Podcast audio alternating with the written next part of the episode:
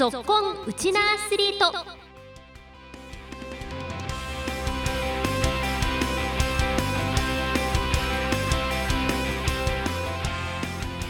皆さんこんにちは。ラジオ沖縄アナウンサーの杉原愛です。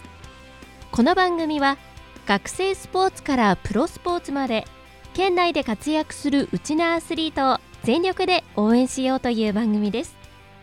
今週からは2週にわたって琉球ゴールデンキングスのキャプテン田代直樹選手のインタビューをお送りしていきます。15分間お付き合いよろしくお願いします。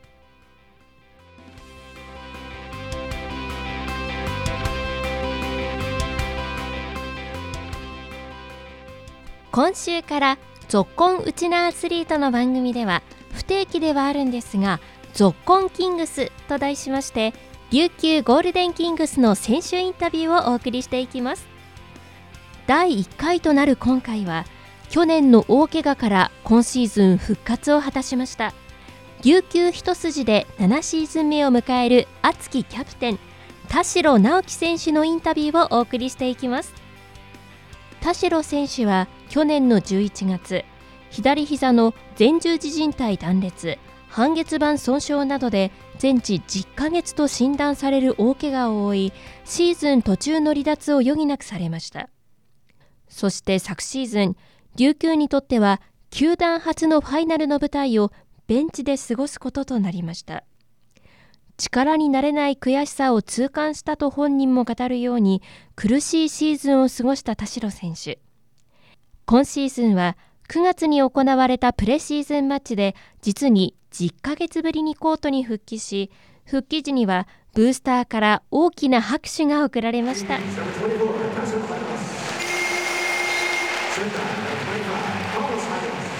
今回は田代選手に怪我から復帰した後の現在のコンディションについてそして復帰後の思いについてお話をお聞きしています。週末にホームでの島根戦を控えた先月24日の練習後にお話を伺いました。こちらのインタビューをどうぞ。さて今週の「ぞっこんうちなアスリート」は素敵なゲストをお越しいただいております。それでは自己紹介お願いします。はい。琉球ゴールデンキングスキャプテンをやらせていただいてます。田代直樹です。はい田代選手今日はよろしくお願いします。よろしくお願いします。いや田代選手初めてなんですよキングス選手がこの番組出るの。あ本当ですか、はい、嬉しいですね呼んでいただいて。私もとっても嬉しいです、はい、いやすごく楽しみです。はい。ありがとうございます。ありがとうございます。今日も練習後のタイミングで、はい、ありがとうございます。いえとんでもないです。光栄です。はい。今日の練習はどうでした？すっごく疲れましたいつものことなんですけど。そうですか、はい、でもちょうどね週末にホーム戦も控えているタイミングで今ね、ねはい、お話伺ってるんですけれども改めて田代選手といえば、まあ、昨シーズンね途中でこう怪我をされて、はい、こうブースターの方も待望の今シーズン復帰だったと思うんですけれども、今の復帰後のコンディションから教えてください。そうですね、まあまあ、あの怪我から復帰して、まあ、あのゼロからのスタートだと思いきや、マイナス50ぐらいからのスタートで、なかなかあのゼロに戻すことが厳し難しかったり、そこから先の今あの今までやってた自分のあのコンディションのスタンダードっていうところに、ままだまだ程遠いのですけど、今のところ大きな問題もなく前進してこれているので、そこはすごく評価できるかなと思ってます。でも本当にこう田代選手がコートに戻ってきた時にブースターの方々ねとってもこう大きな拍手があったと思うんですけれども、はい、そういうブースターの顔をご覧になっていかがでした？いややっぱり嬉しかったですよ、うん、あの去年はあの早々に怪我をしてしまったのであのシーズンのほとんどをあのコートの外から見ることになっていたので、うん、やっぱりあのあのコートに立ちたいっていうのが目標だったので、うん、まあ、いざ立ってみるとすごく緊張であんまり覚えてない頭真っ白で。なんでちょっとそこはまあ残念だったんですけど、でもやっぱファンの皆さんの声援がやっぱすごく生きがいだなと思いまして、はい、そうですか。改めてまあ昨シーズンはこう大事な試合もこう、ね、あのベンチからご覧になって悔しい思いもたくさんされたと思うんですけれども、はい、昨シーズンのまずこうファイナルをどういった思いであの東京で見られてましたか？いやもう、あの昨シーズンは怪我で、まあ、無念にもシーズンが終わってしまったので、うん、まあ、本当に目標っていうのはずっと掲げてきたあのテーマだったので、うん、まあ、それをチームのみんなに託していた状態だっったので、まあ、あの優勝という形で終われることをひたすら願っていましたね。はい、実際にこの宇都宮戦を近くにこうキャプテンとして見ていてどんな心境でした？うんやっぱりなんかファイナルの舞台に琉球キングスとして B リーグ始まってから進んだのが初めての経験だったので、なんかファイナルっていうのはどのような空気感なのかとかそういったものも何もわからない中で挑んだファイナルだったんですけど、まあ、宇都宮さんは、まあ、天皇杯も含め B リ,、まあ、B リーグの大会も含めファイナルというものに、まあ、常連で。なんかああいった空気感をすごく動じていなかったし、なんか王者のような振る舞いをしていたので、なんかそこが自分たちにと少し足りなかった部分なのかなっていうのは率直に感じましたね。あの個人的にはやっぱりこうコートに立ちたかったっていう思いもありますかね？あそれはもちろんそうですね、まあ、ずっと目標にしてた舞台だったので、まあ、そこに立てなかったのはすごく残念でしたけど、まあ、次は自分自分の力で立てるようにまた頑張らなくてはいけないなとまた精進しなくちゃいけないなとまたゼロから頑張り頑張ります、はい、いやでも本当にこうリハビリ期間中もいろんな思いを抱えながらのリハビリだったと思うんですが、はい、どんなことが一番こうパワーの源になりましたか？えー、やっぱりリハビリって楽しくないんですよ、うん、なんか3歩進んで2歩下がるっていう状態をひたすら繰り返すので、うん、なんか自分が前に進んでるのかもよくわからない状態になるんですけどで比較あのチームと一緒に行動してなかったりしたのでなんかすごく孤独な中ひたすら頑張っていたんですけどやはりそのファンの皆さんがメッセージをやっぱ送ってくれるんですよね僕に。でそれがなんかすごく原動力になって。まあ、僕をリハビリを頑張ろうっていう気持ちを突き動かしてくれたのがファンの皆さんだったので、まあ、本当にファンの皆さんには感謝していますし今プレーをできている現役として続けられているのはもうファンの皆さんのおかげです。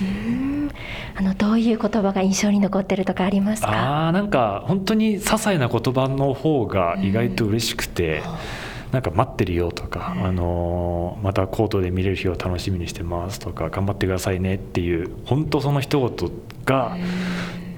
うん、なんか嬉しかったし僕を突き動かしましたね。はい、いや本当にこういろんなね言葉をこう背中に受けていろんなこう苦しい時期も乗り越えられたと思うんですけれども、はい、改めてこう振り返ってみると怪我の期間で逆にこうご自身の成長できた部分っていうのを挙げるとしたら何かありますか？なんですか？なんか人生観と言いますか。なんかあの木を見て森を見ずじゃないんですけど今まですごく小さなことをあの見て一喜一憂してっていうことをやっていたんですけど、うん、まあ強制的にバスケットから距離を取られるとなんかすごく全体が見えてくると言いますかなんかすごい小さなことで悩んでたしくよくよしてたしなんかそんなに悩む必要ないのになって遠くに来るとやっぱ思いますし何よりシーズンアウトしてしまうっていうことが選手としては一番怖いことなので、まあ、それに比べたらなんか今のきっと悩みとかなんかそういうフラストレーションとかっていうのは、まあ、きっと大したことないんだろうなって思えるようになったしなんか少し対局感といいますか全体を見れる力っていうのは、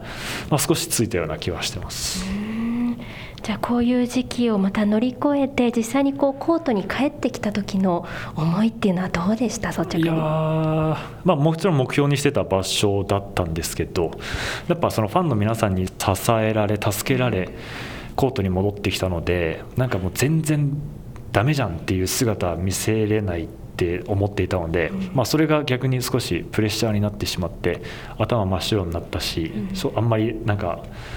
何も考えられずになんか終わってしまったっていう感じだったので、まあ、あのコートに立った瞬間は正直楽しめてはいなかったっていうのが、まあ、率直な意見意見というか感想なんですけど、はい、これからまたこう実践を積んで少しずつまたコンディションも整えていくっていう今後っていう感じですかね。そうですね。まあ先ほども言ったんですけど60試合って長いので、うん、本当に最後の最後で必要とされる選手になるために、まあ、ゆっくりゆっくり自分の中で前進していけたらなとは思ってます。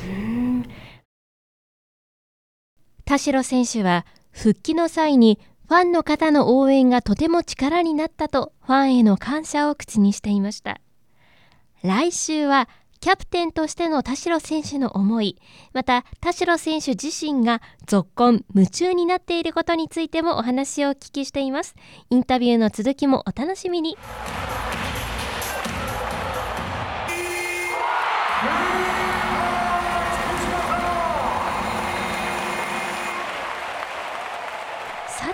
ではここからは先週11月26日と27日に行われた島根戦のゲーム内容を振り返っていきましょう。まずは26日に行われた島根とのゲーム1キングスが最大18点差から大逆転に成功し延長戦を制しました。本日の試合96回86オーバータイムに入りました。キングスが見事勝利。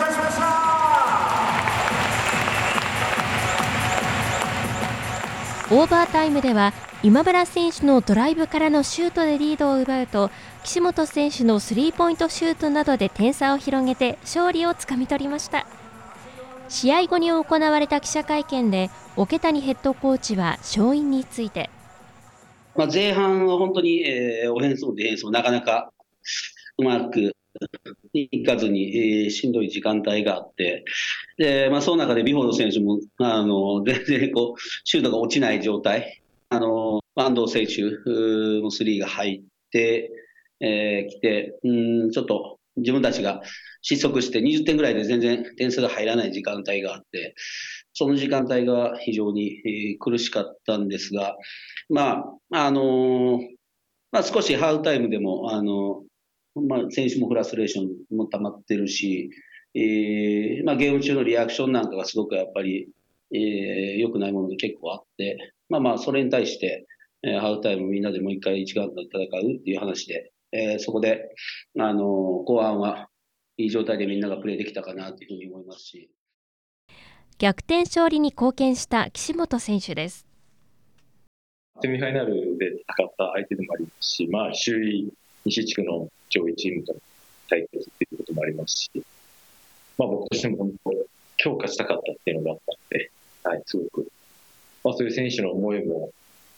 しっかりアリーナの中で連戦していいゲームにつながったかなと思います。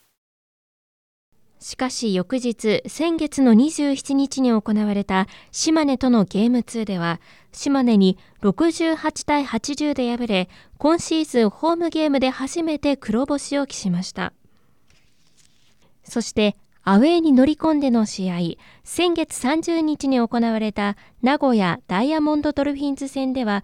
70対66でキングスが競り勝つという結果になりました。またこの週末もアウェイで連戦が控えています。今日と明日は午後3時5分からファイティングイーグルス名古屋との連戦です。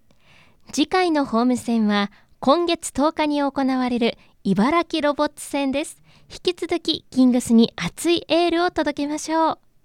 以上今週はキングス特集続婚キングスをお送りしました。来週も田代選手のインタビューの続きをお届けします。お楽しみに。